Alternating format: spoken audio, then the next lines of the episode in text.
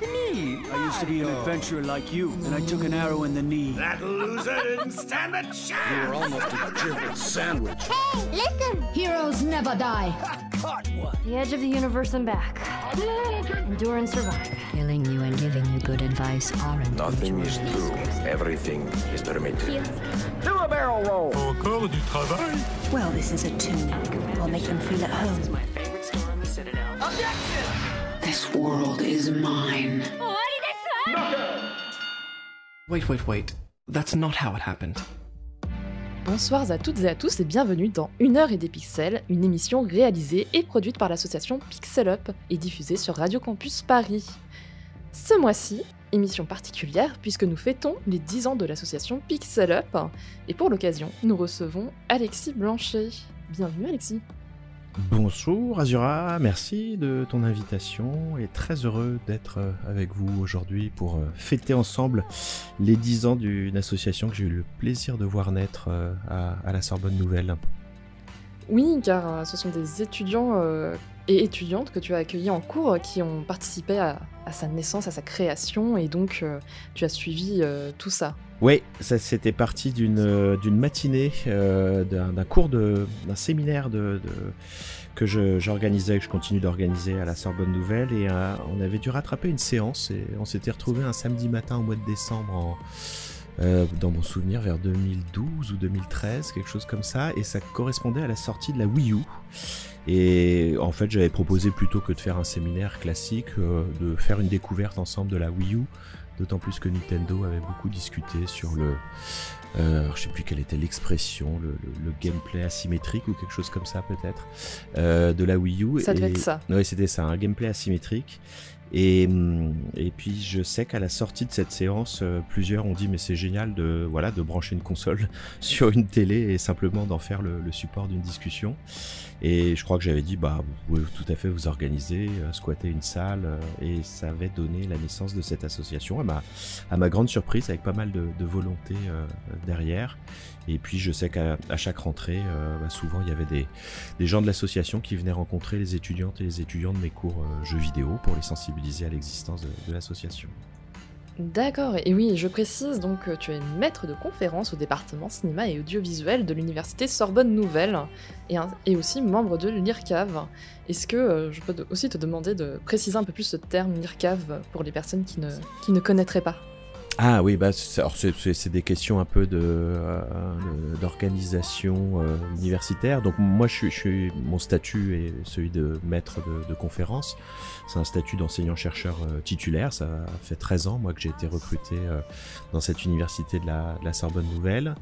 Euh, et le, le maître ou la maîtresse de conférence est à la fois euh, lié à un département où il assure euh, sa charge de cours, en général 192 heures statutaires par, euh, an, mais très souvent on a des heures complémentaires parce que on n'est pas suffisamment nombreux et nombreux. Et de l'autre côté, on a un rattachement à une équipe de recherche, et l'équipe de recherche euh, à, à l'origine du département s'appelle l'IRCAV, l'Institut de recherche sur le cinéma et l'audiovisuel. Donc on retrouve dans IRCAV le fameux cave du département qui est le, mien, cinéma et audiovisuel, et qui est le- l'endroit euh, dans lequel euh, je fais mon travail de, recherche, ou en tout cas l'équipe euh, qui participe m'accompagne dans mes travaux de recherche quand je dois me, déplacer pour un colloque ou participer à des événements.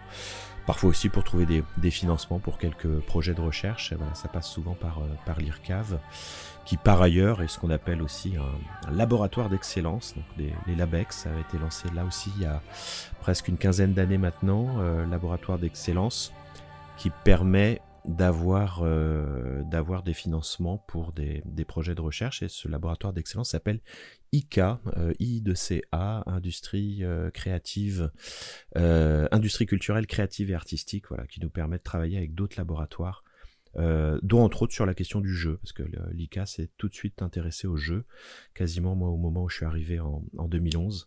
Donc euh, voilà, ça te, ça te donne un peu une idée de ma, ma situation institutionnelle. Yes, merci beaucoup. Et en plus, je pense que ça aide nos auditeurs et auditrices aussi, euh, qui ne sont pas forcément familiers et familières de, de tous ces termes euh, très, bah, très nombreux, en fait, dans les milieux universitaires, mine de rien. Ah, c'est un petit, monde en soi, hein, l'université. En même temps, bah, c'est, c'est un service public et on est assez attaché à ça. C'est un service public de, l'enseignement et de, la recherche. Euh, service public de l'enseignement, bah voilà, c'est un lieu où s'articulent euh, et des, des recherches de, de, chercheuses et de chercheurs qui vont pouvoir euh, dispenser des enseignements à partir de leurs recherches. Et c'est vrai que c'est un des, des, rares endroits dans la société où il y a ce contact au plus près de la recherche et parfois la, la recherche en cours. Hein. Moi, je suis le, le, premier à avoir utilisé des terrains de recherche ou des travaux pour les constituer en même temps que je les faisais en, en format de, de cours. Et puis de l'autre côté, c'est le, euh, c'est le, également le, la question du travail de produire des nouveaux savoirs, euh, d'essayer de, d'arriver sur des nouveaux terrains pour euh, essayer de comprendre ce qui se passe dans le, monde contemporain, en même temps qu'on préserve aussi des, des, savoirs. Moi, je suis un petit peu sur ces deux terrains parce que je fais à la fois des travaux en, en histoire du du jeu vidéo et en même temps euh, j'essaye par exemple de m'intéresser à la, presse ou à des choses plus, actuelles. Euh, voilà, donc c'est c'est un contre-pouvoir. C'est vrai qu'on le dit, euh, on le dit pas assez souvent, hein, mais le, chercheur est euh, fait partie et l'université est un contre-pouvoir aussi. Euh, bon, moi évidemment, je suis pas sur des objets qui sont, quoique, euh, au cœur des questions politiques qui traversent le monde actuellement. D'autres le sont un peu plus et, parfois font entendre leur voix et peuvent peser dans des débats publics. et tout ça, c'est le service public. Yes, bah oui, merci de, rappeler aussi toute cette dimension que porte euh, l'université. Et maintenant, je pense que je vais présenter aussi euh, nos chroniqueurs et nos chroniqueuses qui vont nous accompagner pour cette émission, pour entourer cet invité emblématique de l'association. Tout d'abord, j'accueille Alice. Comment ça va, Alice? Bonjour Azura, eh bien j'ai un rhume comme tout le monde à cette période je crois, mais à part ça tout va très bien. Oh non, j'espère que ça ira pendant le podcast. Hein. Si vous m'entendez éternuer, euh, enfin, un éternuement quelconque, je plaide coupable. bah merci Alice. Euh, je vais aussi accueillir Beyond qui est là pour cet épisode. Hello et bon anniversaire à Pixel Up. Yes, comment ça va? La forme, j'ai très très hâte du blind test, j'en suis très content. Merci Beyond. Et maintenant, j'accueille également Ash qui est présente. Hello. Comment ça va en ce début d'année? Ça va, ça va. Je suis pleine de café pour une grosse journée, mais du coup, ça va très bien. Très bien. Et euh, nous avons euh, également une, autre personne qui aurait dû être présente, qui est donc euh, Marion, mais qui n'est pas là, qui fera quand même une chronique de façon asynchrone, comme on en parlait juste avant, et pleine de surprises pour toutes et tous, étant donné que nous n'avons pas encore la thématique. Pour notre première chronique, je laisse la parole à Alice, qui va nous parler de Wilder Myths, que je dois très certainement écorcher, ainsi que de la narration procédurale, et nous en dire un peu plus sur ce sujet. Merci beaucoup Azura. Alors moi aussi j'ai été vérifiée, euh, je prononçais ça Wildermiss et apparemment c'est bien Wildermiss. donc effectivement je vais vous parler aujourd'hui donc d'un jeu Wildermiss avec un, un, mécanisme narratif très ancien dans une version euh, toutefois très modernisée puisqu'appliquée aux jeux vidéo. Tout commence avec les épopées. Les Aèdes grecques, que je cite parce que je ne connais pas le fonctionnement de leurs équivalents dans d'autres cultures, racontaient les mêmes histoires, celles d'Ulysse, de Persée, de Bellérophon ou de Jason, d'une manière toujours très similaire et en même temps toujours très différente. Bien sûr, cela tient aux mots employés dans la narration orale, on varie les tournures, les formules, tout en en gardant certaines pour retomber sur ses pieds. Mais cela tient surtout à la structure de ces récits ils sont toujours pareils parce que Jason trouvera toujours la toison d'or et toujours différents parce que les obstacles que rencontrera Ulysse pour rentrer à Ithaque varieront selon les conteurs et leurs inspirations. Cette structure, le chercheur Mathieu Le Tourneux la met tout particulièrement en évidence dans les romans d'aventure. Il y a l'aventure avec un grand A, objectif principal du héros, et les mésaventures, ces multiples péripéties qui viendront soit retarder l'accomplissement de l'aventure, soit l'avancer, soit n'auront rien à voir du tout, et permettront de mettre en lumière soit le caractère des personnages, soit le goût de l'auteur pour les belles scènes de combat. Là, vous vous dites, merci Captain Obvious, on connaît, c'est la structure classique quête principale, quête secondaire des jeux vidéo. Absolument. La particularité du jeu dont je vais vous parler euh, aujourd'hui, c'est qu'au lieu de fixer les mésaventures, ou quêtes secondaires donc comme dans la plupart des RPG ou open worlds actuels, il propose une base de données de péripéties qui se déclencheront procéduralement au cours de l'aventure. Wilderness est donc un jeu de World Waker Games sorti en 2021. Il propose plusieurs scénarios, ou aventures avec un grand A, ou quête principale, au cours desquels votre équipe de personnages évoluera, vieillira, se mariera, aura des enfants, perdra un membre ou se transformera en homme corbeau. Avec des mécanismes classiques du RPG vieille école, dans une inspiration JDR, des combats au tour par tour et des graphismes façon théâtre de papier, c'est un jeu qui marque de suite ses références rétro et charme par son apparente simplicité. Mais ne vous y trompez pas, les combats sont ardus et punitifs, et rares seront les héros à entrer dans la légende. Concernant l'aspect procédural de ces fameuses mésaventures, il ne tient pas donc à la génération narrative de ces péripéties, mais à leur activation. La base de données des quêtes secondaires a été préécrite, et le jeu vous invite d'ailleurs à ajouter les vôtres, et les mésaventures se déclenchent en fonction de la composition de votre équipe, de leurs relations et de leurs traits de caractère. Ces mêmes caractéristiques débloqueront différents choix en fonction de ce qui correspond et ou est accessible comme option à vos personnages. Ainsi, en plus de sa rejouabilité par différents scénarios, donc différentes quêtes principales et les différents niveaux de difficulté, Wildermiss offre une rejouabilité par les mésaventures, puisqu'en changeant d'équipe, vous découvrirez de nouvelles péripéties et de nouvelles possibilités de réaction à ces péripéties. Je rajoute également que Wildermiss peut se jouer en coop en se partageant les différents membres de l'équipe, ce qui rajoute encore à la variété des expériences. Ce qui me touche particulièrement dans ce procédé de mésaventures variables, c'est, outre sa longévité et ses origines épiques, littéralement, c'est donc l'équilibre qu'il permet entre le plaisir de réentendre toujours la même histoire et la joie de la variation, de la surprise et des nouvelles découvertes. Je vous remercie beaucoup. Merci à toi, Alice, hein, surtout. C'était très intéressant et euh, merci de m'avoir rassuré sur la prononciation du mot. Je vois également euh, H qui souhaite réagir. Oui, bah, ça m'a fait penser à l'ambiance il y a une dizaine d'années où euh, ça commençait à parler dans les milieux de game design de, euh, de génération procédurale et il y avait des gens qui voulaient avoir des, projets, euh, des projets avec un scope immense autour de ça. Je me souviens que Ken Levine était parti sur ça après Bioshock Infinite et on ne l'a pas revu pendant dix ans et au final il, est reparti visiblement sur un, un projet un peu plus simple. Et du coup, je trouve ça très cool de voir. J'avais pas joué à, Wild, à Wildermyth, j'en avais entendu un peu parler. Je suis contente de t'en entendre parler un petit peu plus euh, et, comme ça, et avec ses, relations au, mythe, grec.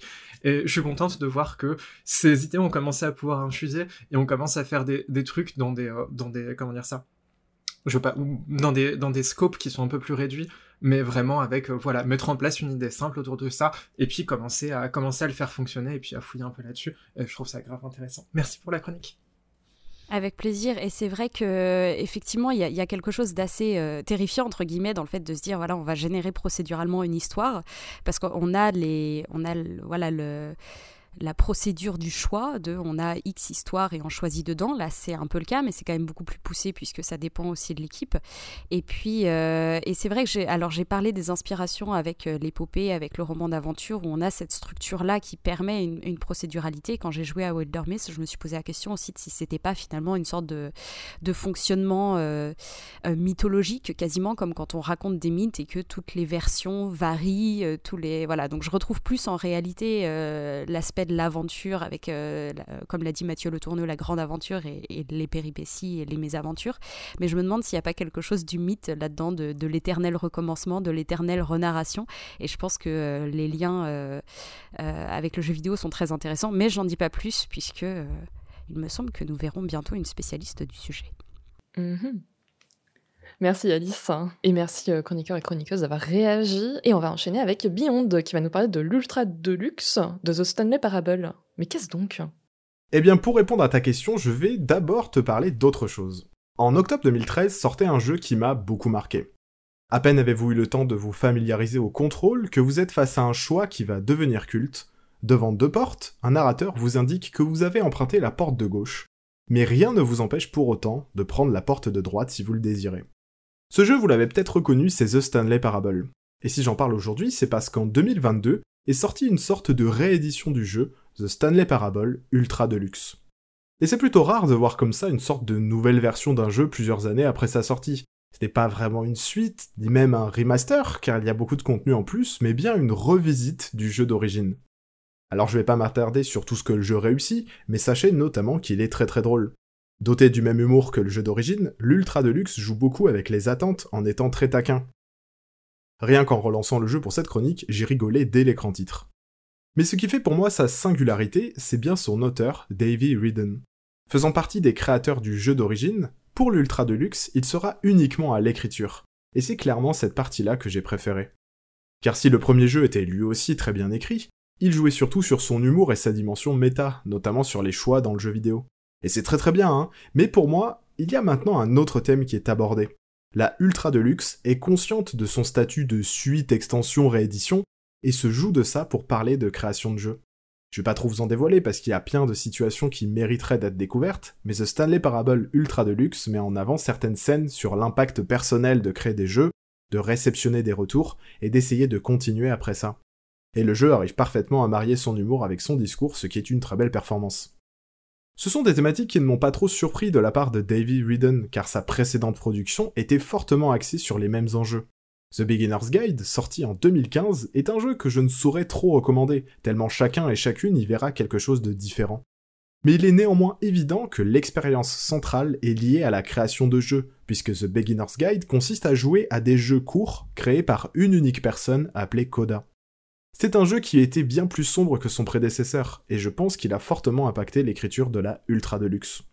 C'est pour ça que j'ai mentionné le terme de revisite, la Ultra Deluxe est d'une certaine manière une sorte de mise à niveau du jeu d'origine qui utilise les expériences vécues par Davey Ridden avec le premier jeu et The Beginner's Guide pour infuser cette réédition.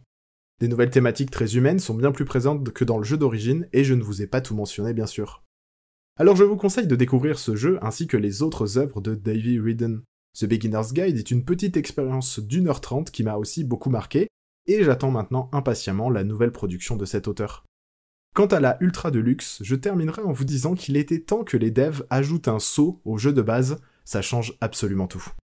Merci de m'avoir écouté. Eh bien, merci beaucoup pour cette chronique. Euh, j'avais une question, moi, de mon côté. C'est euh, effectivement, donc on parle d'Ultra Deluxe.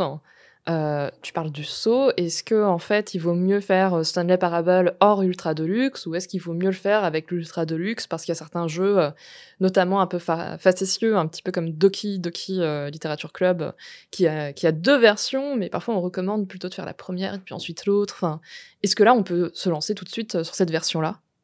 Alors tout à fait, en fait, quand on commence le jeu, le jeu te demande est-ce que tu as d'abord joué à la version de base de The Stanley Parable ou non? D'accord. Et en gros, si que tu répondes, peu importe ce que tu réponds, ce qui se passe, c'est que tu ne débloques pas le nouveau contenu tout de, tout de suite. Le jeu te, te propose de te remettre en jambe avec les, le, contenu qu'on connaissait. Et si tu dis que tu avais déjà fait l'origine, le nouveau contenu se débloque plus rapidement que si tu n'avais pas fait le jeu d'origine. Donc du coup, la Ultra Deluxe est vraiment pensée avec cette idée que bon, ça fait 9 ans quand même, il est possible qu'il y ait des gens qui n'aient pas joué au jeu euh, et d'autres qui en aient forcément joué. Donc effectivement, tu peux, euh, tu peux jouer à la Ultra Deluxe euh, en n'ayant pas fait la version de base. Et moi, ce que je recommande, c'est le nouveau contenu est super facilement identifiable. Il y a, c'est une porte avec marqué nouveau contenu. Ah. Donc du coup, je, je conseille d'abord de faire tout le contenu, on va dire, hors ça pour bien bien, se, bien prendre en main euh, tout le jeu et bien voir tout ce qu'il a à proposer. Et ensuite, une fois qu'on passe par le, la version ultra de luxe, on redécouvre euh, de nouvelles choses. Eh bien, merci Mionde. C'était euh, c'était très intéressant. Je savais même pas qu'elle était sortie cette version, étant donné qu'on a 10 000 sorties de jeux tous les mois. C'est compliqué quand il y, a des rééditions de rééditions ou augmentation d'édition de suivre l'actualité parfois. Et maintenant, euh, je vous propose d'écouter la chronique euh, de Marion, euh, qui est donc une totale découverte pour vous et pour nous aussi. Aujourd'hui, je vais vous parler d'un jeu indépendant d'action-aventure en vue du dessus, créé par Edmund Macmillan et Florian Ims, sorti en septembre 2011 sur Steam. Il s'agit du jeu Binding of Isaac, dont la musique est composée par Danny Baranowski. Il y a eu plusieurs extensions et un remake en 2014, et une nouvelle extension, la dernière en 2021. Au-delà des évaluations très positives des joueurs sur Steam, le jeu a été remis au goût du jour avec un jeu de cartes sorti en fin d'année dernière en fin 2023. Voilà la description du jeu.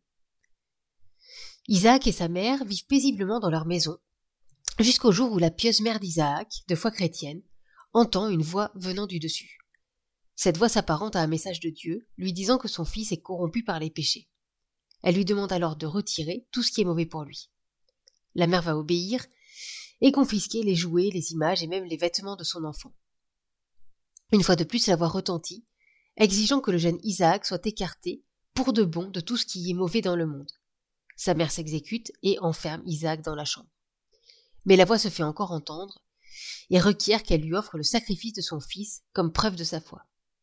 La mère se saisit alors d'un couteau pour accomplir le souhait divin. Isaac, qui a assisté à la scène, tente alors d'échapper à sa mère en rentrant dans la cave de la maison.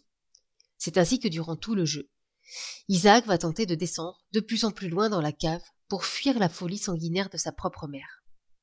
Au détour des salles que comportent les différents niveaux, ou les étages de la cave, Isaac sera confronté à des créatures et à des monstres surnaturels, aux apparences nauséeuses, évoquant des insectes, des organes ou encore des cadavres humanoïdes.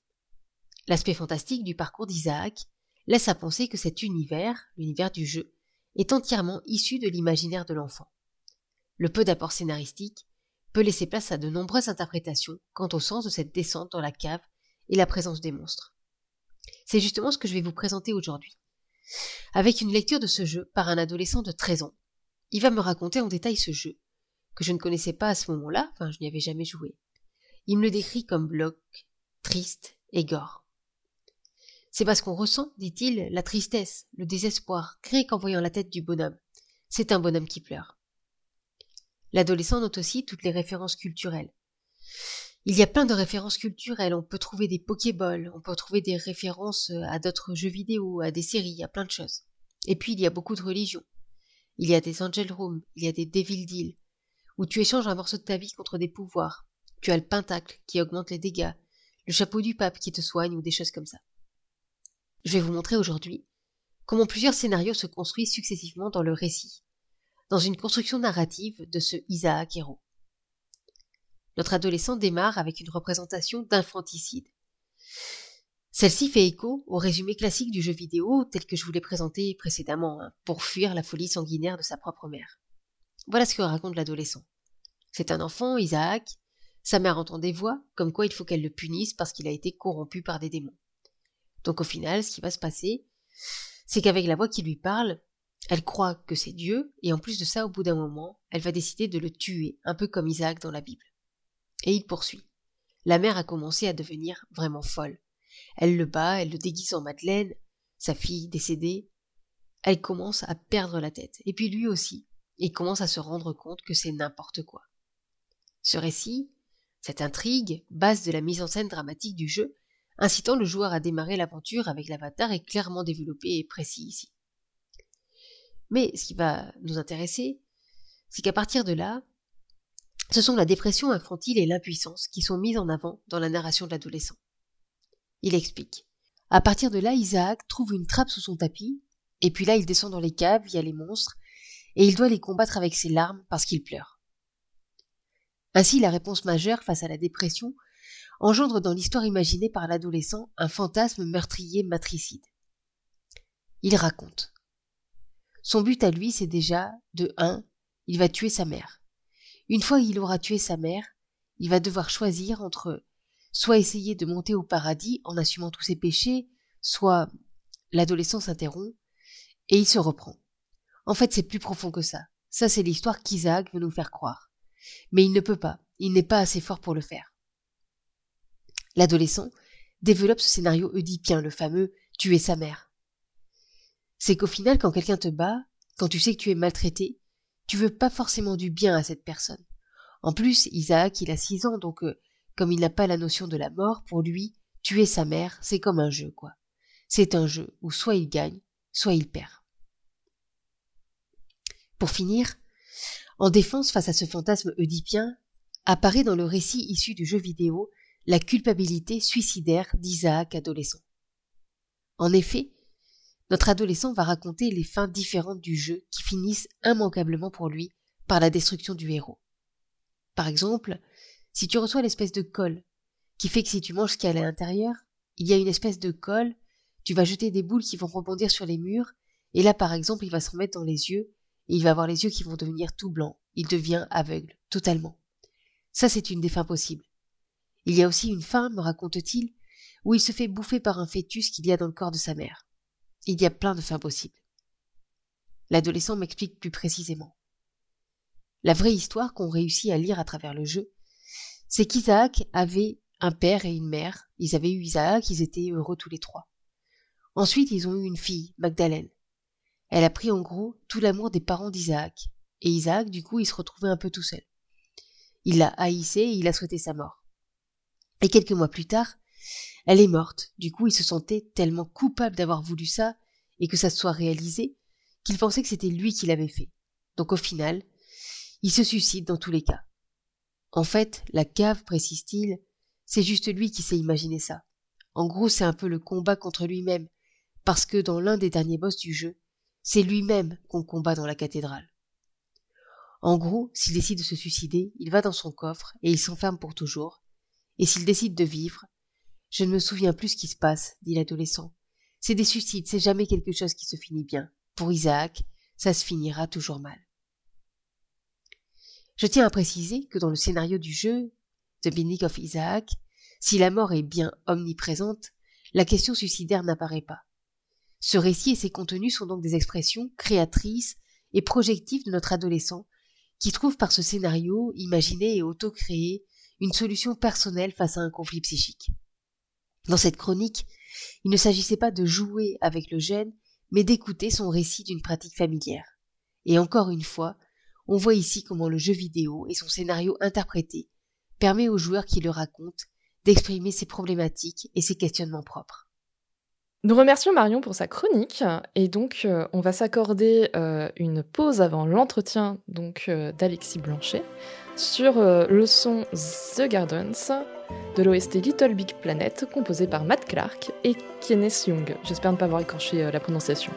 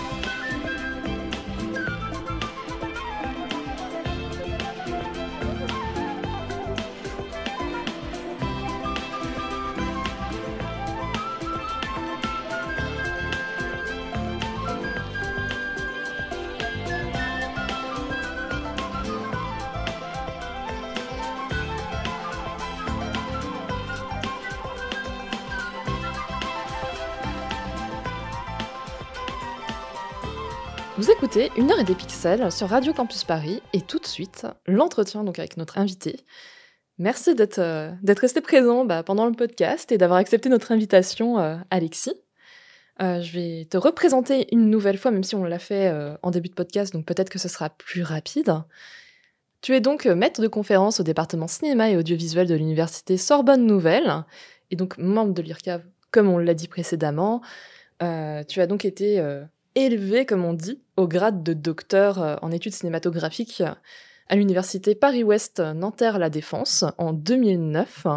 Tu as aussi participé à la rédaction de plusieurs livres comme euh, Des pixels à Hollywood euh, en 2010, si je ne me trompe pas, et plus récemment, Une histoire du jeu vidéo en France. C'est bien cela? Ouais, coécrit avec Guillaume Montagnon. Tout à fait. Donc, tes thèmes de recherche ne sont pas uniquement axés sur le jeu vidéo, même si ça revient assez régulièrement. Par exemple, le premier livre, c'était les liens entre le cinéma et le jeu vidéo, mais il y a également euh, donc, enfin, il y a une ouverture plus large à d'autres départements. De toute façon, le jeu vidéo étant un produit assez vaste, il y a forcément d'autres thématiques qui sont abordées, telles que l'économie, la technologie, et même, enfin, on peut mettre quasiment tous les départements universitaires sur ce produit, hein, en réalité. en tout cas, beaucoup de départements universitaires. Ouais, alors je, je, je, dirais que c'est vrai que du point de vue de l'université, on le considère comme un, un objet de recherche. Hein. L'université constitue des objets de recherche et, et se penche euh, dessus. Le jeu vidéo, il a un statut un peu, un peu étonnant. Euh, d'abord parce que c'est du jeu, et parce qu'en France, depuis le, les philosophes des Lumières, on a un peu une sorte de, de suspicion vis-à-vis du jeu. Quoi. On a toujours l'impression que le jeu, c'est quelque chose qui nous, qui nous fait perdre un temps euh, précieux à autre chose. Euh, du coup, outre-Rhin, chez les philosophes allemands, il y a plutôt une bonne perception du, du jeu et du, du, jeu pour jouer. C'est un peu moins le cas en, en France. Euh, ce qui fait que quand le jeu vidéo arrive, il est déjà euh, perçu comme un jeu d'une part, donc c'est pas pas très bon pour lui, et puis d'autre part, il appartient à un domaine qui est celui des, des industries euh, du divertissement, on va dire dans un premier temps, euh, même on pourrait dire avant ça qu'il est plutôt lié au jeu et aux jouets, donc euh, ça ça lui donne une perception qui dans l'université française est assez mauvaise. Euh, et qui, qui fait que c'est pas un objet sur lequel les gens vont se, se ruer euh, d'une certaine façon euh, pour, euh, pour le constituer comme objet de recherche. Et, et aujourd'hui, bah, ce, cette, ce statut du jeu, ça fait que, par exemple, quand on fait une thèse sur le jeu vidéo, on sait jamais vers trop vers quelle section du Conseil national des universités, ce qu'on appelle le CNU, le CNU, c'est une instance euh, collective, euh, collégiale, euh, qui décide de dire si une chercheuse ou un chercheur est en capacité de rentrer dans la carrière universitaire. En général, le CNU juge ça dans une procédure qu'on appelle la qualification, qui arrive après la soutenance de thèse. Et dans cette procédure de qualification, on regarde ce que le, candidat ou la candidate a produit en termes de recherche, a animé en termes de, de cours. Et c'est vrai qu'avec le jeu vidéo, on sait jamais trop vers quelle section du CNU se se, tourner. Moi, j'avais été un peu euh, coincé en sachant pas si je devais me tourner vers la, la, section CNU du cinéma ou la section du CNU de la, des sciences de l'information et de la communication. Finalement, j'ai demandé les deux avec une grande crainte, c'était que chacune se renvoie la balle et que aucune des deux ne me qualifie en pensant que ce serait l'autre qui le ferait. Bon, finalement, les deux ont, en 2009-2010 m'ont proposé de me, me, qualifier. Mais donc voilà, c'est un, un, objet dont s'emparent aujourd'hui des chercheurs et des chercheuses qui sont de d'horizons très très variés, euh, ce qui bah, qui est une bonne chose aussi parce que ça démultiplie les approches, euh, ça enrichit la manière de, de connaître cet objet quand euh, euh, tant des spécialistes de sémiologie que des gens qui travaillent sur les approches en termes de gender, de, de genre ou des approches féministes ou des questions plus de conception des, des, des, objets, voilà, ça tout ça enrichit la, la connaissance qu'on a aujourd'hui du, du jeu et du jeu vidéo.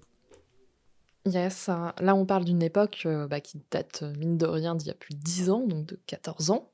Est-ce qu'aujourd'hui c'est toujours un peu le cas C'est-à-dire que le jeu vidéo, on sait toujours pas exactement où le placer euh, à l'université? Là on va prendre le cas de la France dans un premier temps, ou est-ce que ça a quand même évolué et, par exemple, un chercheur qui souhaiterait se lancer dans des études du jeu vidéo trouverait plus facilement à quelle porte, à quelle porte toquer? Alors ça, tu me poses une question bien bien compliquée en fait parce que il y a d'un côté l'évolution et la perception du jeu vidéo dans le domaine euh, universitaire et en effet euh, aujourd'hui c'est un, un, objet qui est mieux compris euh, sur lequel des travaux euh, et des thèses ont été ont été écrites. Moi, je fais partie un peu d'une génération de chercheurs et de chercheuses qui se sont penchés sur le jeu vidéo dans les années 2000. Hein, la thèse que tu as dont tu as rappelé qu'elle avait été soutenue en, en 2009, avait été commencée et enregistrée euh, bah, il, y a, y a 20 ans, en, en, 2000, euh, en 2004. Euh, et, et donc, il y a des thèses euh, qui se sont faites dans les années 2000. À la fin des années 2000, il y a des premiers recrutements de maîtres de conférences ou de maîtresses de conférences. Et il y a des départements qui, probablement pour des bonnes ou des mauvaises raisons d'ailleurs, se disent que ça peut être bien d'avoir du, du, jeu vidéo dans leur offre de, de, cours. Alors je dis des bonnes et des mauvaises raisons parce que évidemment il y a un contexte autour de ça qui évolue sur le, la perception des études euh, supérieures. Et depuis euh, plus de 20 ans, euh, on est dans un rapport aux études supérieures qui est assez compliqué en France. Euh, dans le sens où à la fois euh, il y a une massification des études supérieures, il faut euh, accueillir chaque année davantage d'étudiantes et d'étudiantes pour une poursuite d'études au-delà du, du, baccalauréat particulièrement depuis la, la, hausse démographique du début des années 2000. Hein. Il y a eu un pic démographique en France au début des années 2000. Et en même temps, on demande de plus en plus à l'université de professionnaliser les, les, diplômes et de, de je vais dire euh, des, des, mots qui vont peut-être un peu surprendre, mais enfin de produire des futurs salariés euh, d'une certaine façon. Euh, et le jeu vidéo, euh, bah, c'est un objet qui est bien parce qu'il y a eu un discours qui a largement changé dans le jeu, sur le jeu vidéo au début des années 2000 du point de vue du personnel politique. Et, là, je reprends les analyses qu'a fait un collègue historien qui est euh, Julien Lalu. Julien montre que dans le discours en France sur le jeu vidéo, au début des années 2000, il y a un, un, rapport qui, tombe et qui va complètement transformé le discours qu'on va pouvoir porter sur le jeu vidéo. C'était plutôt un discours de qui relevait de ce qu'on appelle des paniques euh, morales euh, autour du jeu vidéo, euh, sa violence, son addiction, etc. Et puis d'un coup, un, rapport au début des années 2000 qui est adressé aux, élus, Assemblée nationale, Sénat, etc., montre que c'est un secteur économique dynamique, qu'il y a un savoir-faire français, qu'il y aurait peut-être la possibilité de, de pouvoir un peu surfer là-dessus. Et en plus, c'est un secteur un peu créatif, donc c'est la France elle aime bien ça, hein, c'est un pays de culture donc, euh, et donc il y, a, une perception qui est euh, qui, qui, se modifie un petit peu, en tout cas dans les discours politiques. Donc de fait, le jeu vidéo, dans un moment de professionnalisation euh, des formations à l'université, bah ça crée un peu une un petit appel d'air pour des, des postes. Moi, j'en bénéficie au début des années 2000 10, euh, puisque je suis recruté moi en, septembre 2011 dans mon université où j'enseigne et je, travaille toujours. Probablement, voilà, dans un département qui s'appelle cinéma audiovisuel, qui est assez ouvert sur euh, pas mal d'objets liés au cinéma, mais dès les années 80, les fondateurs et fondatrices du département travaillent sur la télévision, la série, etc. Et probablement que mon comité de sélection, qui m'écoute, euh, ainsi que d'autres candidats, hein, sur un poste qui est pas du tout orienté vers le jeu vidéo, les, postes ont des intitulés à l'université. Le, mien s'intitulait euh, Cinéma, Art et Médias. Donc évidemment, avec un intitulé comme ça, il y avait beaucoup de, de collègues euh, docteurs qui ont pu se, se, présenter à ce poste-là, mais voilà, probablement que du côté du département, on s'est dit que dans les, conditions qui étaient euh, celles un peu de et de cette ouverture sur des nouveaux objets, le, jeu vidéo pouvait euh, avoir sa place. Alors pour revenir à ta question, est-ce qu'aujourd'hui il y a un peu plus de place pour des chercheuses ou des chercheurs sur le jeu vidéo? Bah c'est un peu le problème, c'est-à-dire que les postes connaissent des, des chutes euh, assez euh, drastiques. Hein. Il n'y a pas de création de postes à l'université depuis de très très nombreuses années, quand bien même les effectifs ont, ont augmenté. En général, ce sont des postes qui sont réattribués. Et aujourd'hui, en, en 18e ou en 71e section, il y a finalement peu de postes qui sont, qui sont proposés. Et que, que ce soit sur le jeu vidéo, sur tout autre sujet, se, se lancer en thèse aujourd'hui, c'est pas du tout l'assurance de pouvoir être euh, recruté comme enseignant-chercheur ou enseignante-chercheuse parce que on a des, des politiques qui sont des, des, des, politiques qui sont pas là pour soutenir le service public de l'enseignement supérieur et de la recherche, mais qui sont plutôt des, des politiques d'affaiblissement ou des politiques de mise en concurrence du public avec le, le privé. On l'a vu avec Parcoursup, hein, c'est un des, des effets aujourd'hui est totalement reconnu même par les instances qui l'ont mis en place. Le grand gagnant de Parcoursup, c'est la formation euh, privée, qui est d'ailleurs présente sur la plateforme au même titre que les formations euh, publiques. Et donc évidemment, voilà, on est un peu dans dans cette situation euh, compliquée, vouloir faire exister à l'université des, des nouveaux objets, parce que c'est le rôle de l'université, et ça on, l'a compris dans les années 60, 70, les anglo-saxons avec les cultural studies précisément ont bien dit que des pratiques culturelles populaires, elles, elles méritaient qu'on produise des savoirs euh, universitaires et académiques euh, dessus. Et puis en même temps, on est dans la préservation des savoirs. Hein. C'est pour ça qu'on a des départements de grec ancien, c'est pour ça qu'on a des départements d'histoire, parce qu'il faut à la fois préserver et puis approfondir aussi ces savoirs. On peut tout à fait produire des approches qui vont changer notre regard sur une époque historique, par exemple en, en histoire. Alors le jeu vidéo aujourd'hui, il est peut-être un peu, comment dire coincé un peu, enfin pas, pas coincé, mais enfin il est un peu sur ces deux approches. Euh, évidemment, il faut produire des savoirs parce que c'est un objet qui paraît encore assez euh, contemporain, en tout cas qui est présent dans les pratiques et qui s'affirme dans les pratiques euh, contemporaines. Comment on joue, à quoi on joue, qui joue à quoi, euh, selon euh, la classe sociale, selon le genre, selon l'origine sociale, etc. donc ça, c'est produire des, des, nouveaux savoirs et on a des, des, collègues très talentueux qui travaillent dans des approches sociologiques, anthropologiques, socio-économiques sur ces questions-là. Et puis, euh, il y a aussi commencer à préserver des savoirs anciens sur le jeu vidéo parce que moi, les, les étudiants qui arrivent en, en enfin qui, qui sont en L1 cette année sont nés en 2005. Donc en 2005, on était en pleine période de la de la Nintendo DS. Euh, et évidemment, euh, moi, quand je leur fais un cours d'histoire du, du, jeu vidéo qui part dans, dans les années 40 et qui qui se termine dans, à la fin des années 70, début des années 80, bah je le je leur parle d'un d'une période euh, dont ils ont aucun, ils ne peuvent avoir aucun souvenir personnel, dont même leurs parents euh, parfois sont tout juste euh, contemporains. Et donc ça, ça permet de, de là aussi produire des savoirs ici historiques et socio-historiques sur d'où viennent les jeux vidéo, à quel secteur ils sont rattachés, comment on fait de l'histoire des médias. moi, c'est des choses qui m'intéressent et de prendre le jeu vidéo comme, comme exemple. Donc euh, voilà, ça, le jeu vidéo a un peu cette, euh, cette situation, à la fois un objet qui s'est développé, qui s'est affirmé dans les recherches, un objet qui est mieux accueilli aujourd'hui en thèse qui pouvait l'être probablement euh, au début des années 2000. Euh, on est avec quelques collègues un peu parmi les premiers à avoir eu la possibilité d'être encadré en thèse sur ce sujet-là, parfois de manière un peu accidentelle comme c'est mon cas, parce que je ne devais pas travailler sur le jeu vidéo quand je me suis inscrit en thèse.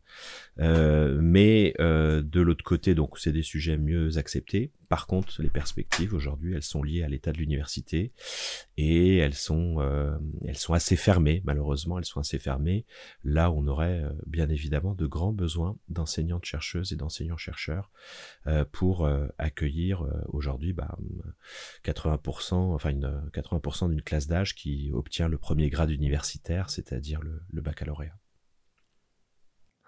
Tu as abordé plein de sujets en fait dans cette réponse. J'aurais bien envie de rebondir à la fois sur l'histoire du jeu vidéo, bien entendu, qui est assez, bah, qui qui encore en France euh, a quelques institutions euh, telles que la BNF et d'autres euh, qui participent à sa protection, des personnes qui rédigent aussi des ouvrages sur ce sujet-là et qui, permettent de cristalliser aussi des témoignages avant que des personnes ne disparaissent. Parce qu'il y a encore des personnes vivantes du début du jeu vidéo, même si c'est de plus en plus rare, qui peuvent qui peuvent témoigner. Enfin, il y a également bah, toute la partie un peu plus politique dans ton discours, donc sur l'économie euh, des universités qui, en ce moment, bien entendu, n'est pas, pas au beau fixe. Donc euh, il y a tellement de sujets sur lesquels rebondir, mais euh, je vais revenir sur un aspect pour que les auditeurs et auditrices comprennent bien, et aussi parce qu'on en a discuté en off avant le, avant le podcast, c'est le terme Game Studies. Euh, qu'est-ce que ça comporte, euh, où sont ses limites euh, par rapport aussi à nos études donc en France. Donc les Game Studies, c'est notamment des études anglophones qui ne prennent pas en compte que le jeu vidéo, mais une partie du jeu, enfin pardon, mais qui vont prendre en compte donc le jeu dans son ensemble. Et en fait, le jeu vidéo, c'est une partie des Game Studies. Et notamment en anglais, on, différencie aussi, par exemple, le terme play et game, ce qui est un peu plus compliqué euh, chez nous. Enfin là, c'est vraiment une question très, très, euh, très de vocabulaire, mais euh, je pense que pour pas mal d'auditeurs et d'auditrices, ça permettrait d'y voir plus clair. Écoute, Azura, on peut même dire que c'est une question d'épistémologie, quoi. C'est-à-dire de, comment se, développe une approche euh, scientifique, intellectuelle d'un objet. Euh, oui, en, off, on a échangé sur le conducteur de, de, des thèmes que tu voulais aborder dans, cet échange. Et c'est vrai que euh, j'avais relevé que tu utilisais Game Studies un peu pour désigner tout ce qui relevait de, recherche sur le, le, jeu vidéo. Et t'es pas la seule, en fait, hein, d'une certaine façon, faire ça. Moi, je le vois beaucoup avec euh, les étudiants qui me rejoignent en, master euh, et qui font des, mémoires de master sous ma, sous ma direction à la, à la Sorbonne Nouvelle. Euh, très souvent, ils pensent que faire un travail sur les jeux vidéo, c'est systématiquement être dans les, dans les Game Studies. et je te dirais même que certains de, mes collègues ont aussi ce réflexe-là de dire bon bah nous on fait des, des game studies parce qu'on travaille sur les, les jeux. Moi je, je, préfère resituer historiquement les game studies euh, auprès de mes étudiants. C'est tout, l'objet d'un séminaire euh, que, j'anime avec eux en général au, premier semestre. C'est de, rappeler que il y a bien à partir de 1997 un courant d'intérêt euh, autour de euh, Janet Murray et Espen Arset, donc euh, deux chercheurs, l'une qui travaille dans une université technique américaine et qui vient de la, de la littérature et qui va s'intéresser au jeu, et l'autre qui vient plutôt du domaine des computer studies. Et à partir de, de deux propositions euh, produites sous la forme d'ouvrages de, de, recherche, on va avoir, euh, animé d'ailleurs par des chercheurs plutôt situés euh, en, Scandinavie, hein, c'est la, la, la, Finlande, le Danemark, c'est des, territoires où on voit apparaître ces premiers textes, vont produire des, textes sur le jeu vidéo dans une approche, tu l'as dit, qui est une approche par le game. Euh, le game, c'est quoi? C'est vrai qu'en français, on a un, mot, et dans les langues latines, en général, on a un mot pour désigner le jeu. Bah, c'est ce mot euh, jeu, euh, juego en, espagnol, gioco en italien. Or, les anglo-saxons et les anglophones, ils ont deux termes, le terme game et le terme play. Euh, et c'est hum, finalement euh, Roger Caillois qui donne un peu la, la, la clé de lecture de cette euh, différence entre play et game en disant bah voilà le, le jeu il se situe un peu entre deux, deux pôles. Un, pôle qu'on va appeler le, le ludus qui est, euh, qui est le pôle du game et un pôle qu'on va appeler la paidia qui est le pôle du play. Le ludus c'est la, la structure. Le lugus euh, c'est euh, le jeu comme structure avec ses règles contraignantes avec sa partie structurée organisée etc et le play, la païdia, c'est l'improvisation, le plaisir, euh, le rire, le jeu, la forme de jeu la, moins régulée euh, possible, euh, qui permet toutes sortes d'improvisation, de jeux d'imagination, etc. Et évidemment, en s'intitulant d'abord Video Game Studies et puis en choisissant de simplement s'appeler Game Studies, à la fois pour des probablement des facilités d'usage, mais aussi parce qu'ils se rendent compte que parler des jeux vidéo, c'est parler du jeu et qu'il faut qu'ils reviennent à cette forme du, jeu. Ils défendent quand même une, une approche à la fois de la spécificité des jeux vidéo, qui est euh, débattue. Hein. Certains chercheurs disent bon, non, les jeux vidéo, c'est pas si spécifique que ça. En fait, ça, ça fonctionne assez bien avec euh, d'autres catégories. Eux vont plutôt dire voilà, c'est plutôt des, des objets euh, innovants dans bien des domaines. Et puis ils vont animer euh, ce que j'appelle un peu une, une, polémique artificielle sur la question euh, bah, euh, qui était euh, évoquée dans la, euh, la chronique d'Alice, la question de la narration, la question du récit, la question de est-ce que le jeu vidéo est une forme de, de, de récit. Et eux vont, vont se, se, dire un petit peu en désaccord avec un pôle qu'ils vont appeler les narratologues ou la narratologie euh, qui vont un peu se constituer comme une sorte de, d'opposition à ce pôle-là, qui leur cherche pas tant des, misères que ça, et eux vont se dire ludologues. Voilà. Donc il y a des enjeux là qui sont en effet hein, des, des enjeux euh, à la fois de intellectuels, de recherche, euh, des enjeux de comment euh, définir euh, l'objet euh, sur lequel on va travailler, l'ontologie des jeux vidéo, la nature des jeux vidéo, et puis il y a aussi des enjeux qui sont des enjeux de probablement de de positionnement dans le champ académique. Là, c'est presque un peu de la, sociologie de ces chercheurs. Euh, à mon avis, ils doivent un petit peu exister. Hein. Ils sont assez, euh, assez jeunes les uns et les autres. Je veux dire, ils ont entre 22 et 30 ans, quelque chose comme ça. Pour beaucoup, ils ont fait des, des mémoires de, de master qu'ils ont transformés soit en articles de recherche, soit en, en thèse. Et donc, ils vont essayer de dire qu'il y a une spécificité du jeu vidéo et qu'elle appelle une approche spécifique que certains appelleront la, la ludologie. À la vérité, quelques années plus tard, au milieu des années 2000, bon, ils font tous un peu euh, marche arrière plutôt pour arriver sur une, une position de, de synthèse qui est de dire bon il y a des, des, éléments de la narratologie qui peuvent nous être utiles pour comprendre les, les, jeux vidéo. Et puis il y a des spécificités du jeu du vidéo qui appellent probablement euh, à la fois des approches à la fois des cadres théoriques et, notionnels pour pouvoir le, le, traiter euh, correctement donc voilà, donc moi en général, euh, si, si, tu entends Game Studies dans ma bouche, c'est plutôt que je désigne plutôt ce moment-là de, des réflexions, parce qu'évidemment il y a aussi une histoire des réflexions sur le jeu euh, et le jeu vidéo. Euh, et euh, c'est vrai que je m'entends assez rapidement avec mes étudiants pour dire voilà, quand on parle de Game Studies, on, désigne plutôt ça. Et puis, bah, si vous faites un, vous écrivez un mémoire sur le jeu vidéo, bah, peut-être vous êtes en, en, étude de, jeu, vous faites une étude de jeu vidéo. Et si vous voulez vous rattacher à un courant, bah, on peut parler de, d'études euh, vidéoludiques. Certains vont en effet garder le, terme ludologie. Euh.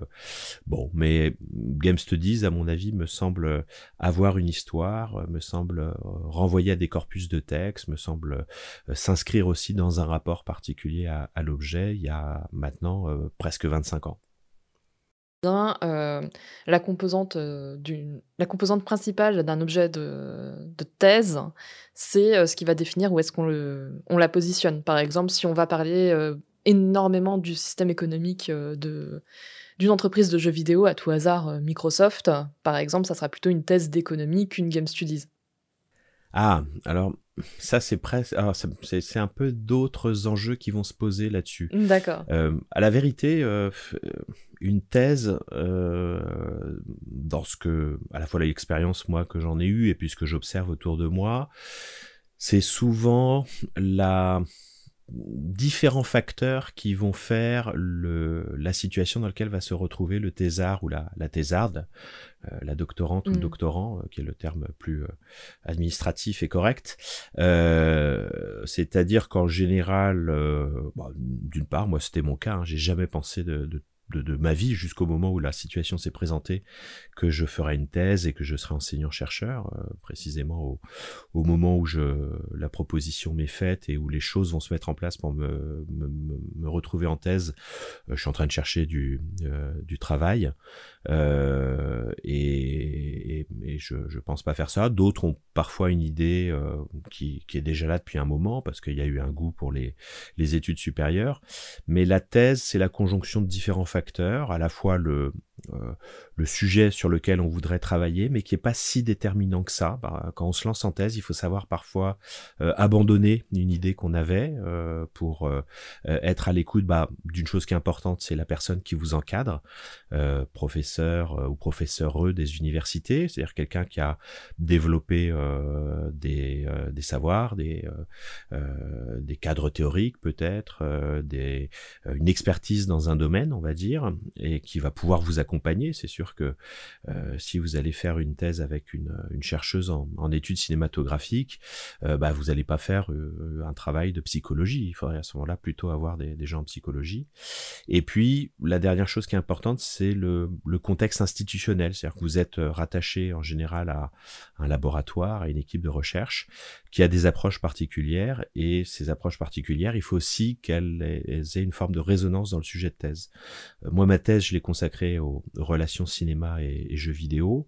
Euh, pourquoi le cinéma a débarqué dans cette thématique? C'était pas du tout une idée moi que j'avais au départ, mais on s'est entendu avec ma, directrice de thèse, Raphaël euh, Moine, euh, sur le fait que j'étais dans une équipe de recherche en art du spectacle quand j'ai quand je me suis lancé en thèse et qu'il y avait une composante cinéma qui était importante là, que ma thèse se rattachait à cette composante du fait qu'elle me dirigeait Et donc, quand elle a accepté que le jeu vidéo soit un des objets qui, qui, qui rentre en jeu dans, dans, dans, la thèse, elle a mis comme condition tout de même que euh, soit aussi question de cinéma parce qu'on était dans un département de cinéma et parce que probablement elle voulait s'assurer que je puisse demander ma qualification au moins en 18e section, c'est-à-dire sciences de l'art où se situent les études cinématographiques. Donc si j'ai fait un travail sur les relations entre cinéma et jeux vidéo, c'est ni par goût personnel ou par intérêt sur, euh, pointu sur la question, c'est parce que c'était un thème qui euh, me permettait de constituer un objet de recherche et ce, euh, cet objet de, recherche qui rentre en résonance avec ce que pouvait m'apporter l'encadrement de ma directrice de recherche et ce que pouvait m'apporter l'équipe de recherche dans laquelle j'étais inséré à ce moment-là.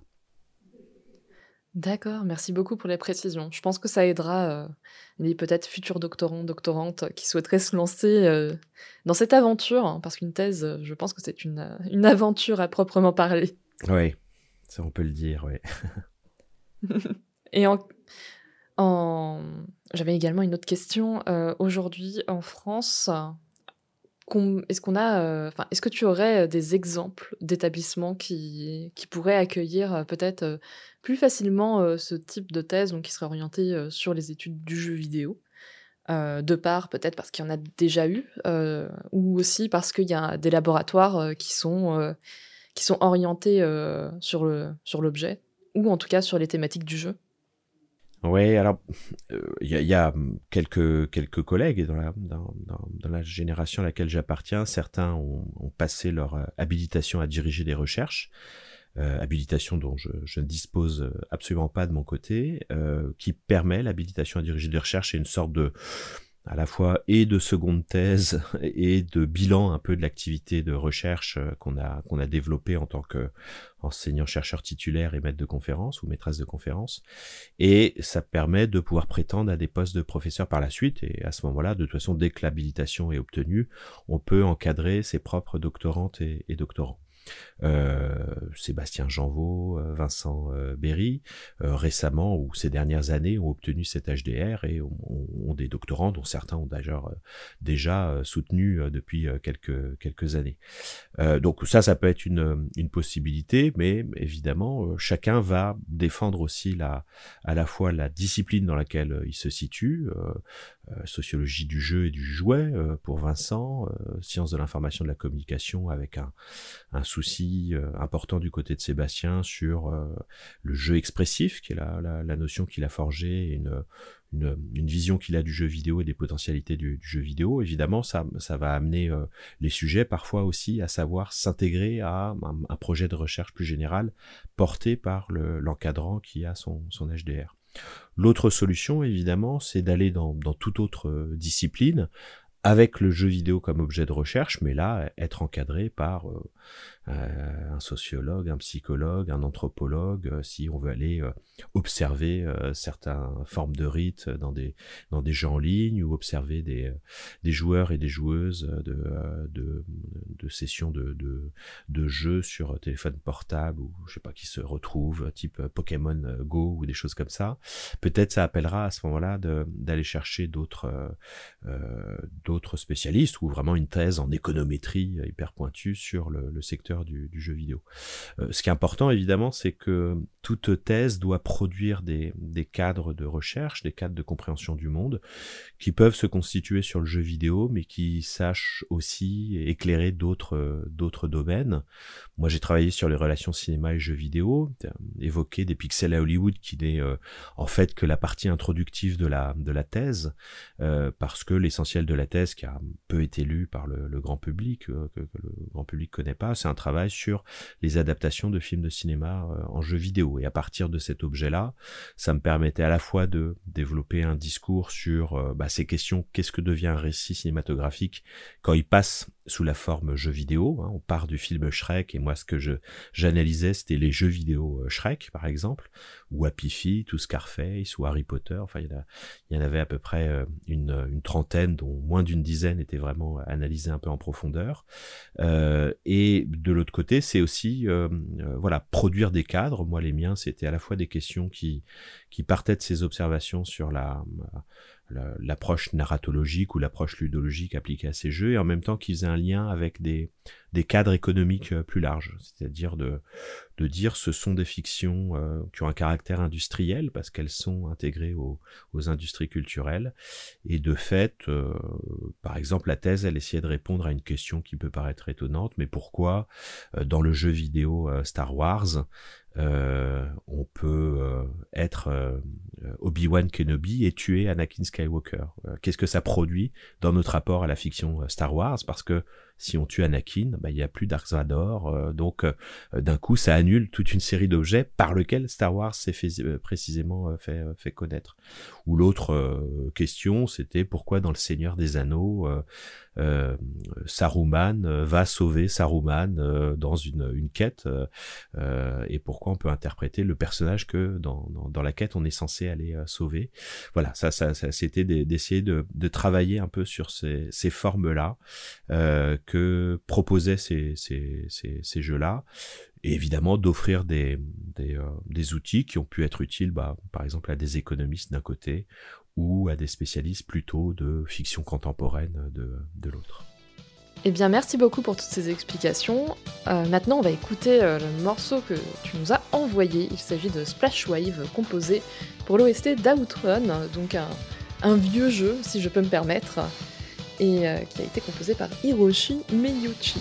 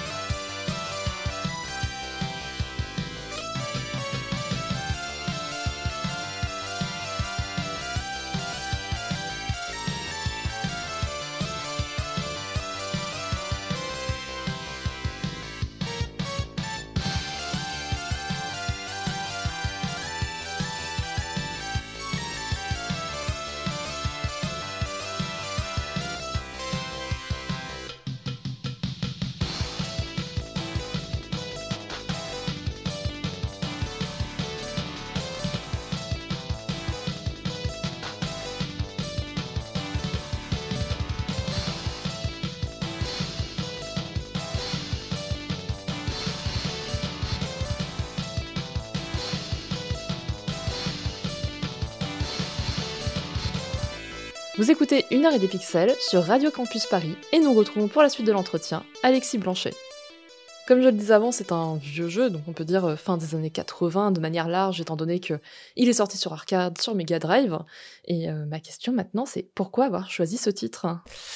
Ah bah parce que euh, tu me l'as demandé et, je suis en fait allé dans un, dossier de MP3 que, que j'ai créé en, en 2020 pendant le Covid, puisque bah, tu sais, on a dû passer en, en cours en distanciel. Euh, d'où le fait que ma voix doit être de pas trop mauvaise qualité parce que j'avais euh, racheté à un des membres de votre podcast euh, Citram son, son micro et d'ailleurs Citram m'avait appris comment gérer OBS et comment configurer mon ordinateur etc et je, je, suis très reconnaissant de ça puisque j'ai fait pendant un an cours sur Twitch en fait. J'ai utilisé la plateforme Twitch pour faire mes cours de, de deuxième de troisième année de licence de aussi également, je l'ai fait à cette époque-là, euh, qui était bah, une sorte de, réaction un peu à la, à la situation dans laquelle on nous avait mise, parce qu'on nous avait dit, bah voilà, il faut faire euh, vos cours en, en distanciel, euh, sans que, sans qu'on ait de matériel pour, pour ça. Évidemment, la, la plateforme qui arrivait d'ailleurs très en retard, les cours avaient déjà commencé en distanciel depuis un moment. Euh, on nous disait bon pas, pas plus de 20 étudiants euh, à la fois parce que ça va pas tenir la charge. Et bon, comme on a des groupes de TD, travaux dirigés, à, déjà à l'époque à 40 étudiants, c'était un peu la blague. Donc moi j'étais allé sur, euh, sur Twitch et évidemment, c'est une période qui, était, qui a été compliquée, hein, parce que bon, bah, on était un peu tous les, les uns euh, et les, les, étudiants et les étudiantes ont, sont rentrés dans une période qui a été très compliquée pour euh, elles et eux. Euh, et moi, bon, j'avais cette euh, ce rendez-vous avec les bah, sur Twitch, qui était évidemment fait pour mes groupes, mais qui était aussi ouvert à pas mal de, de gens. Et finalement, ce qui m'a un peu fait éviter de tomber dans la déprime, c'était d'essayer à chaque séance de faire un truc un peu nouveau, de bah, d'éditorialiser un peu cette affaire-là. Et à un moment, j'ai mis des musiques d'attente euh, avant de commencer mon, mon, stream. Et comme euh, Twitch n'accepte que les musiques de jeux vidéo, je suis allé chercher des musiques de jeux vidéo. Et voilà, il se trouve que ce morceau, euh, je l'ai mis dedans. Bah pourquoi? Parce que c'est un, un souvenir de d'enfance ou d'adolescence, on va dire. C'est-à-dire le, le copain qui a une Mega Drive au, au début des années 90, qui a Outrun dessus. Et ces musiques, alors je sais pas, elle elle a un caractère un petit peu de à la fois de nostalgie, une forme de tristesse un peu, euh, alors que c'est censé être une musique qui accompagne une virée en bagnole un peu délirante. Et je trouve que c'est un, un, caractère que je trouve dans pas mal de musiques de jeux vidéo. Euh, il y, a parfois souvent une certaine euh, euh tristesse derrière, euh, alors qu'on est en train de, de, jouer aux jeux vidéo. Il y a des thèmes chez Mario ou chez Megaman, moi, qui peuvent un peu me produire ce, ce sentiment-là. et donc voilà, je, je, me suis dit que ça pouvait être un, un thème musical à écouter, mais écoute, voilà, j'ai la liste devant moi de tous ces MP3. Il y, en avait une trentaine, dont du Street of Rage 2 aussi sur Mega Drive, mais aussi du Billy Hatcher ou du euh, des thèmes de la de la Nintendo, euh, du Mid Channel de la Nintendo Wii. Ça c'était pas mal, ça plaisait beaucoup aux étudiants qui commentaient déjà le, début du cours avant que celui-ci ne commence à être diffusé. Ok, donc un morceau qui a une histoire euh, liée, euh, on va dire, à l'actualité euh, malheureuse du Covid, hein, qui redonnait un petit peu de joie dans cette époque. Voilà, bah, c'était pour. Enfin, les, étudiants aimaient bien, même comme c'était toujours le même ordre de lecture, parce que je sais plus, j'avais pas modifié. Alors ils, avaient le, premier morceau qui ouvrait, c'était le le Cap euh, Kingdom de, de, Super Mario Odyssey, là, ce, ce, thème un petit peu à la Danny Elfman dans le, mm. le, monde des chapeaux. Et je sais que je sais plus, j'avais croisé des, des étudiants qui me disaient après, chaque fois que j'entends le morceau, je repense à vos cours. euh, donc euh, voilà, bon, ça, ça, ça, nous a un peu tous euh, marqué. C'était un peu les, les thèmes que, que, je faisais jouer en, en, début de séance et puis à la fin de la séance pour avoir une, une belle ouverture, une belle fermeture de, de cours. Eh bien, merci beaucoup pour euh, toutes ces réponses. Euh, j'en aurais encore plein, mais il y a le temps du podcast et on ne peut pas. Euh, enfin, si on pourrait faire un podcast de trois heures, mais je pense que les personnes en charge du montage m'en voudraient beaucoup.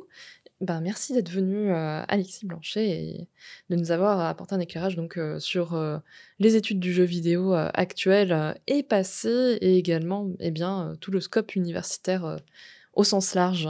Merci beaucoup. Merci à toi. Et sur ce, il nous reste encore euh, une chronique. Il s'agit de la chronique euh, de H qui porte sur Mass Effect et euh, plus précisément sur Femme Shepard, donc le personnage féminin de la saga Mass Effect que tu as déjà pu aborder sur YouTube à travers une vidéo, si je ne me trompe pas, sur le génocide. Oui, exactement, Azura. Bah oui, j'avais le, nez dans Mass Effect en ce moment parce que j'ai sorti cette grosse vidéo. Alors pas besoin de l'avoir vue. En gros, je disais que c'était globalement assez de droite Mass Effect euh, dans son dans son histoire et dans sa politique. Mais Mass Effect, on s'en souvient aussi pour plein d'autres choses et notamment son héroïne. On pouvait en effet soit choisir d'incarner euh, un Shepard masculin ou un Shepard féminin. On les surnommait dans la fandom le male Shepard ou la femme Shepard. Donc on pouvait incarner une femme, une héroïne, qui a littéralement les mêmes dialogues, qui avait les mêmes animations que la version masculine, avec quelques, euh, petits changements sur les romances par-ci par-là, mais globalement, il y avait cette même aventure et euh, cette même héroïne badass qui sauvait le monde. C'était cool, et euh, même moi en changeant, en, et même moi en relançant le jeu avec une petite distance critique, j'avais quand même hâte de retrouver ce côté-là, qui m'avait beaucoup plu et qui m'avait beaucoup, beaucoup marqué. Girlboss. sauf que et en rejoint Femme Shepard dix ans plus tard, je me suis rendu compte que plein de trucs me dérangeaient. On sent, très vite déjà que beaucoup de choses ont été pensées, écrites avec Mail Shepard en tête, et que quand il est juste remplacé par sa version féminine, les scènes de flirt hétéro par exemple, quand elles sont un peu nullasses comme celle avec Arya, oh, elles tombent un peu à l'eau. Mais il y a un autre truc qui m'a marqué c'est que, et ça va être un peu bizarre de le dire comme ça, mais c'est que le corps de Shepard, et même de Femme Shepard, est impénétrable. Elle roule, elle saute, elle se fait tirer dessus, elle tombe de plusieurs étages dans des champs de débris de verre, et sans jamais une blessure. Alors que d'habitude, dans les représentations des femmes, on adore représenter les femmes souffrant, leur corps blessé et déchiré, que ce soit dans l'horreur, que ce soit dans les films d'action, etc., etc. En témoigne le reboot de Tomb Raider, sorti juste un an après Mass Effect 3, où Lara Croft se prend sans cesse des pics en travers de la gorge, etc., etc. C'est un jeu euh, intéressant, mais vraiment, vraiment extrêmement gore. Du coup, Shepard, Girl Boss Ben, pas vraiment. Parce que si le corps de Shepard est impénétrable, c'est qu'il est ou qu'elle est ce héros d'action américain, c'est qu'il ou elle représente l'imaginaire de l'interventionnisme américain, un espèce de gendarme interplanétaire qui vient résoudre des conflits, maintenir la paix, et surtout un statu quo impérialiste et raciste dans la galaxie. C'est ce que j'ai abordé un peu plus dans ma vidéo. Est-ce que ça change quelque chose que ce soit une femme qui l'incarne? Ben, en fait, quand on regarde un peu, toutes les armées impérialistes du XXIe siècle, qui venaient répandre la civilisation, se sont vantés d'inclure des femmes dans leur armée. À chaque fois, le viol était massivement utilisé comme arme de guerre contre les populations locales, mais aussi au sein même de l'armée, les femmes étaient victimes de violences sexuelles dans des mesures terribles. À chaque fois, le conflit servait à reconduire un ordre patriarcal d'un côté comme de l'autre du champ de bataille. Bref, c'est un peu toujours ma conclusion, mais quand on parle de représentation, faut pas juste chercher une égalité avec les hommes, comme si les représentations masculines étaient à la représentation un peu par défaut. Les représentations masculines aussi incarnent des idéologies, et elles s'imbriquent avec le capitalisme, avec l'impérialisme, dans ces structures de pouvoir qui sont indissociables du patriarcat, et indissociables de notre construction en tant qu'homme et en tant que femme, et il faut toujours essayer d'apprendre à saisir ça. Merci. Eh bien, merci H pour cette chronique qui euh, bah, me parle forcément euh, parce que j'avais découvert. Euh, alors, j'ai pas découvert Mass Effect à la sortie du premier Mass Effect, mais je l'ai découvert plus tard quand les trois étaient sortis, donc j'ai fait les trois d'un coup et je les ai dévorés à l'époque, même si bah, maintenant, avec le recul, avec l'âge, je vois tous les défauts qu'avait ce jeu et ce qui. Est terrible quand même, c'est qu'en en tant que en tant que femme, bah, par exemple, le personnage euh, de Femme Shepard, c'était déjà incroyable à l'époque, euh, dans, un, dans une industrie euh, où, bah oui, le, héros homme blanc faisait, enfin, et fait toujours, on va dire, partie des, enfin, et en tout cas, souvent le protagoniste principal de nombreux jeux. Donc, euh, bah, merci euh, d'avoir euh, abordé des thématiques et surtout, enfin, c'est. J'espère qu'on aura d'autres. bon, bah, on a eu Baldur's Gate et je suis sûre que peut-être qu'il y aurait des choses à redire sur Baldur's Gate 3. J'ai pas encore été assez loin dans, Baldur- dans Baldur's Gate 3 euh, pour voir ce, ce côté-là. D'accord. Ben, on- de toute façon, on verra ça dans une autre émission, je pense. et je vais laisser la parole à Beyond, euh, qui souhaite également réagir. Oui, merci H pour ta chronique. Euh, Moi, ça m'a beaucoup fait penser ce que t'as dit à- au tout début à la vidéo de Lise Sombre-Ciel sur euh, Assassin's Creed Odyssey avec euh, le choix d'avoir un protagoniste masculin ou féminin, mais quand elle jouait euh, Cassandra, il me semble que c'est son, prénom, qu'il y avait des, dialogues qui ressemblaient beaucoup à des, protagonistes masculins, donc Ale- Alexios. Et par rapport à Mass Effect, par contre, moi, ce qui m'avait beaucoup marqué aussi, c'était le fait que euh, Femshep, elle était totalement absente de la communication des deux premiers jeux, il me semble. Euh, alors que dans Mass Effect 3, ils ont commencé à enfin la mettre un tout petit peu en avant, notamment euh, ils avaient mis euh, un trailer du jeu de, de, ma- de manière différente, et ils l'avaient mis aussi sur... Il y avait une cover du jeu qui était avec, euh, avec Femshep, alors qu'avant c'était pas du tout le cas, quoi. Donc voilà, voilà. Oui, c'est toujours, c'est toujours ce truc de quand on, quand on a un personnage qui est non genré, il a toujours tendance à être écrit un peu, un peu, plus souvent avec le comment dire ça, avec le, le perso masculin en tête. Et euh, c'est vrai que je ressentais beaucoup ça dans Mass Effect, euh, dans certaines scènes, même si j'ai pas, j'ai- je voulais faire une chronique un peu courte, j'ai pas trop développé. Euh, Et au sujet, oui, c'est vrai que c'est aussi euh, Mass Effect, c'est aussi l'époque où on s'est rendu compte, les meufs se sont mises à enfin, pouvoir avoir un certain espace pour parler, un certain espace pour parler de leur passion en ligne euh, et de leur de leur pratique du jeu vidéo, et où les marketeurs se sont rendus compte qu'il y avait effectivement bah, toute une fandom autour de Femme Shepard, en tout cas plein de plein de meufs qui étaient très contentes, enfin voilà, qui étaient euh, qui jouaient à Mass Effect, qui étaient très heureuses d'avoir euh, d'avoir Femme Shepard et qui s'y identifiaient beaucoup, qui étaient, enfin voilà, il y a eu euh, toute la tout ce que la fandom a produit de fantastique autour de Garus, euh, même si au final c'est un flic. Et maintenant, c'est le moment du blind test, qui euh, a pour thématique chanter en anglais, c'est surfait. Donc ça veut dire qu'on va avoir des chansons en français ou dans d'autres langues Ah, c'est la surprise. Effectivement, euh, j'aime beaucoup les jeux musique de jeux vidéo, j'aime beaucoup les chansons dans les jeux vidéo, et je me suis dit, tiens, on va essayer de faire autre chose que des chansons en anglais, donc euh, vas-y Lazare, quand tu veux.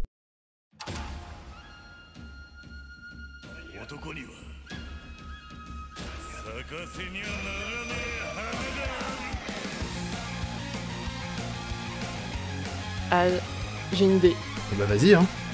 Yakuza, non Ça doit être de la série Yakuza, ça, C'est non tout à fait de la série Yakuza, mais est-ce que tu saurais dire lequel? Oh là là, en plus, c'est même pas Adame Dame, mais en même temps, Dame... enfin, pas Dame Dame, elle s'appelle Bakamitai, mais. Oula C'est un, peu, c'est un peu audacieux de, de la trouver. Tout à fait. Bah du coup alors. euh, Alors, déjà, c'est Kiryu. C'est ça. Donc, ça veut dire que c'est un épisode avec Kiryu. C'est ça. Euh, on, on approche, voilà, on, on retire des épisodes. hein. Mais je te laisse, euh, je te laisse enchaîner, sauf si quelqu'un a vraiment le titre de la musique euh, et, euh, et l'épisode en question. J'aurais envie de dire le 6, Non. mais je suis pas du tout sûr de Non, moi. non, c'est non. sur Yakuza Kiwami, donc le remaster remake du tout premier Yakuza. La chanson, elle s'appelle Iji Sakura 2000. Euh, pourquoi 2000 Parce que c'est elle aussi un remaster d'une chanson qui est sortie sur un spin-off, s'appelle Yakuza Ishin, qui se passe dans le Japon dans les années euh, 1860, je crois. Euh, pour information, c'est composé par Yuri Fukada, Fukuda, pardon. Ça a été écrit par Yosuke Ori, qui est actuellement le director sur Yakuza 8, euh, donc euh, Like a Dragon Infinite Wells. On est toujours un peu dans l'actu. Et bien sûr, c'est chanté par euh, Takaya Kuroda, donc la fameuse voix de Kazuma Kiryu, comme tu l'as dit, Azura, le protagoniste principal de la saga avant Yakuza 7. Et Iji Sakura 2000, c'est une des chansons qui est disponible dans le mini-jeu de karaoké, qui a été instauré avec le troisième opus et qui a vite gagné en popularité. Notamment, tu as cité euh, Bakamitai, qui est euh, très connu euh, sur internet. Et pour la traduction, pour info, Iji Sakura, ça peut être traduit comme la volonté ou la détermination du Sakura, le Sakura étant les fameux cerisiers ornementaux du Japon. Voilà, voilà. Et maintenant, chanson suivante.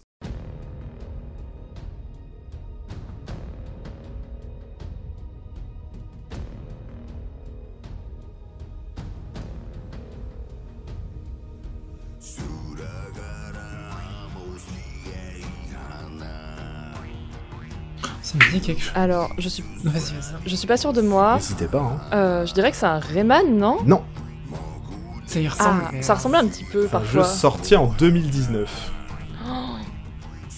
Ça me rappelle la période où j'écoutais des, des chansons euh, en nordique, euh, en langue ancienne. C'est un jeu qui fait partie, euh, qui est une adaptation d'une euh, très grande saga euh, cinématographique. Ah, c'est Star Wars. Mais lequel? Vu que c'est vieux, fa Fallen Order, peut-être, je sais plus. C'est comme ça qu'il s'appelait? C'est ça, c'est Star Wars Jedi Fallen Order. Alors pour information, la chanson s'appelle Sugan Esena, qui veut dire le tonnerre noir. C'est une chanson du groupe de métal mongolais The Who, donc euh, écrit HU, qui a été composée pour l'introduction de Fallen Order. Euh, la particularité de cette musique, c'est qu'elle elle fait partie de l'univers du jeu, car c'est la musique qu'écoute le protagoniste euh, Cal Kestis dans l'introduction. Et la musique, elle est chantée dans un langage qui a été créé par le groupe de musique spécialement pour l'univers de Star Wars.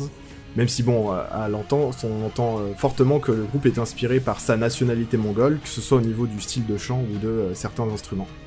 Et je vois que Alice connaît The Ah, c'est une grande passion. J'ai fait découvrir à ma belle-mère, elle est fan. Non, mais, mais je comprends parce que c'est vraiment trop bien. Et ils ont même eu, euh, dans la suite, donc euh, Jedi Survivor, ils ont même eu leur propre nom euh, de groupe dans le, dans le jeu et ils ont euh, fait d'autres musiques et à chaque fois c'est trop bien. Et ce qu'ils font à côté aussi, c'est très très bien. Donc euh, j'invite tout le monde à écouter, c'est vraiment super. Musique suivante.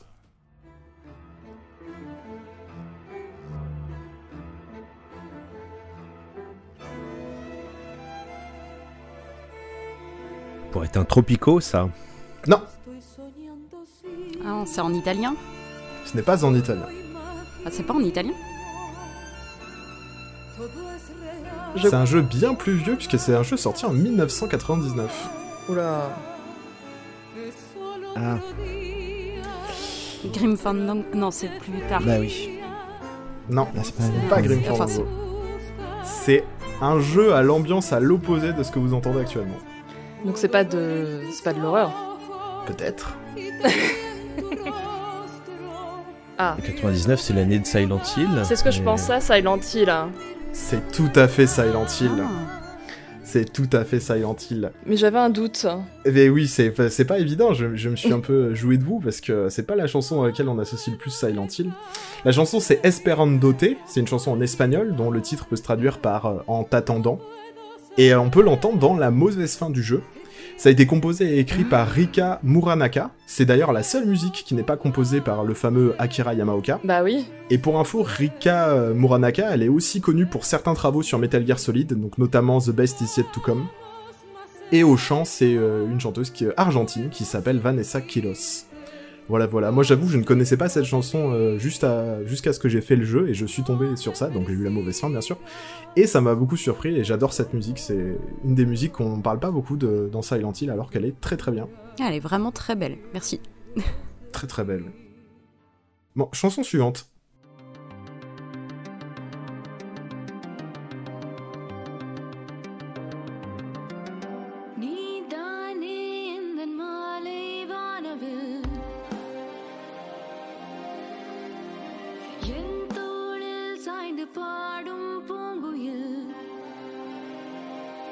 C'est un jeu qui est sorti l'année dernière.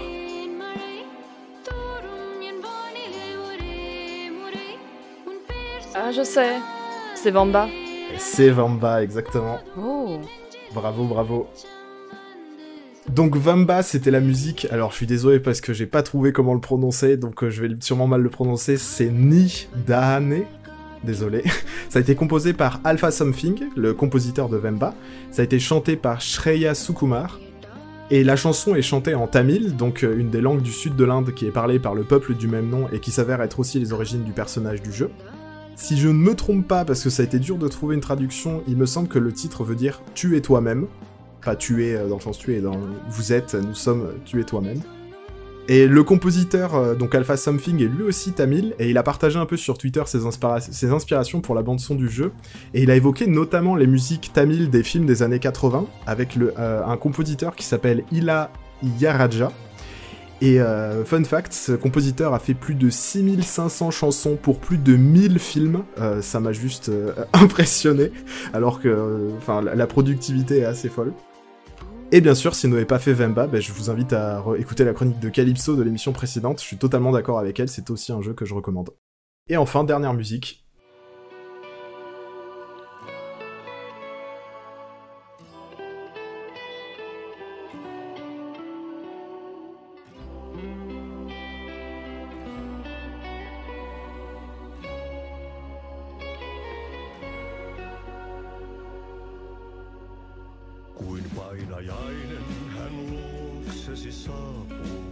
Je sais pas ce que c'est, mais j'ai envie de l'écouter jusqu'à la fin du monde là. Pour info, c'est du finlandais. Et il est possible que ce soit un indice, que ce soit du finlandais. Max Payne. Tu n'es pas si loin que ça. Est-ce que c'est un Alan Wake 2 du coup? C'est Alan Wake 2, tout à fait. bravo, bravo.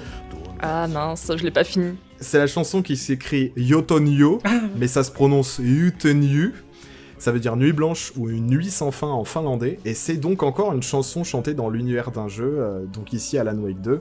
Remedy est très connu pour faire beaucoup de chansons dans la plupart de ses jeux, notamment euh, le fameux groupe euh, Poet of the Fall qui a euh, un groupe qui s'appelle Old God of Asgard dans cet univers.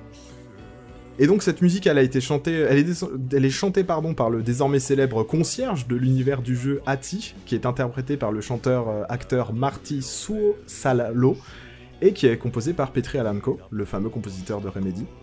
Et euh, Yotenyu, ça fait partie des, donc comme je dit, des nombreuses musiques marquantes de l'œuvre de Remedy, et c'est pas la première fois qu'une telle chanson a été faite en finlandais, puisque le même chanteur nous offre aussi un magnifique tango finlandais dans Control, et je vous invite aussi à l'écouter. Oui.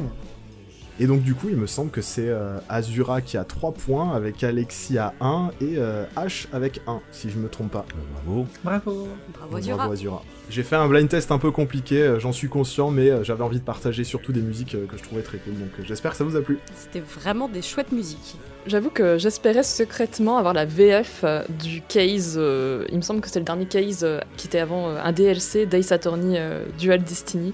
Non mais moi ça me fait, ça me fait penser à l'époque où on, on utilisait les CD de la, de la Saturn pour écouter les pistes sonores, puisque les pistes sonores étaient accessibles directement sur une, une, euh, un lecteur CD, quoi, une chaîne IFI.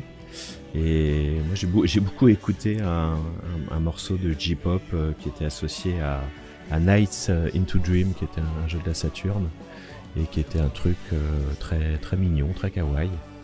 Et donc j'ai, pensé que peut-être il serait dans, dans ta sélection. Mais en tout cas, merci beaucoup, c'était super intéressant comme blind test. Avec plaisir. Et c'est déjà la fin du podcast. Vous avez donc écouté Une heure et des pixels, une émission produite et réalisée par l'association Pixel Up, diffusée sur Radio Campus Paris. Je remercie donc Alice, Merci à toi et à vous tous. Beyond, Merci à vous. H, Merci beaucoup. et aussi donc euh, notre invité euh, Alexis Blanchet qui euh, a libéré de son temps pour venir enregistrer avec nous. Merci beaucoup. Bah merci Azura, c'était un plaisir. Bye bye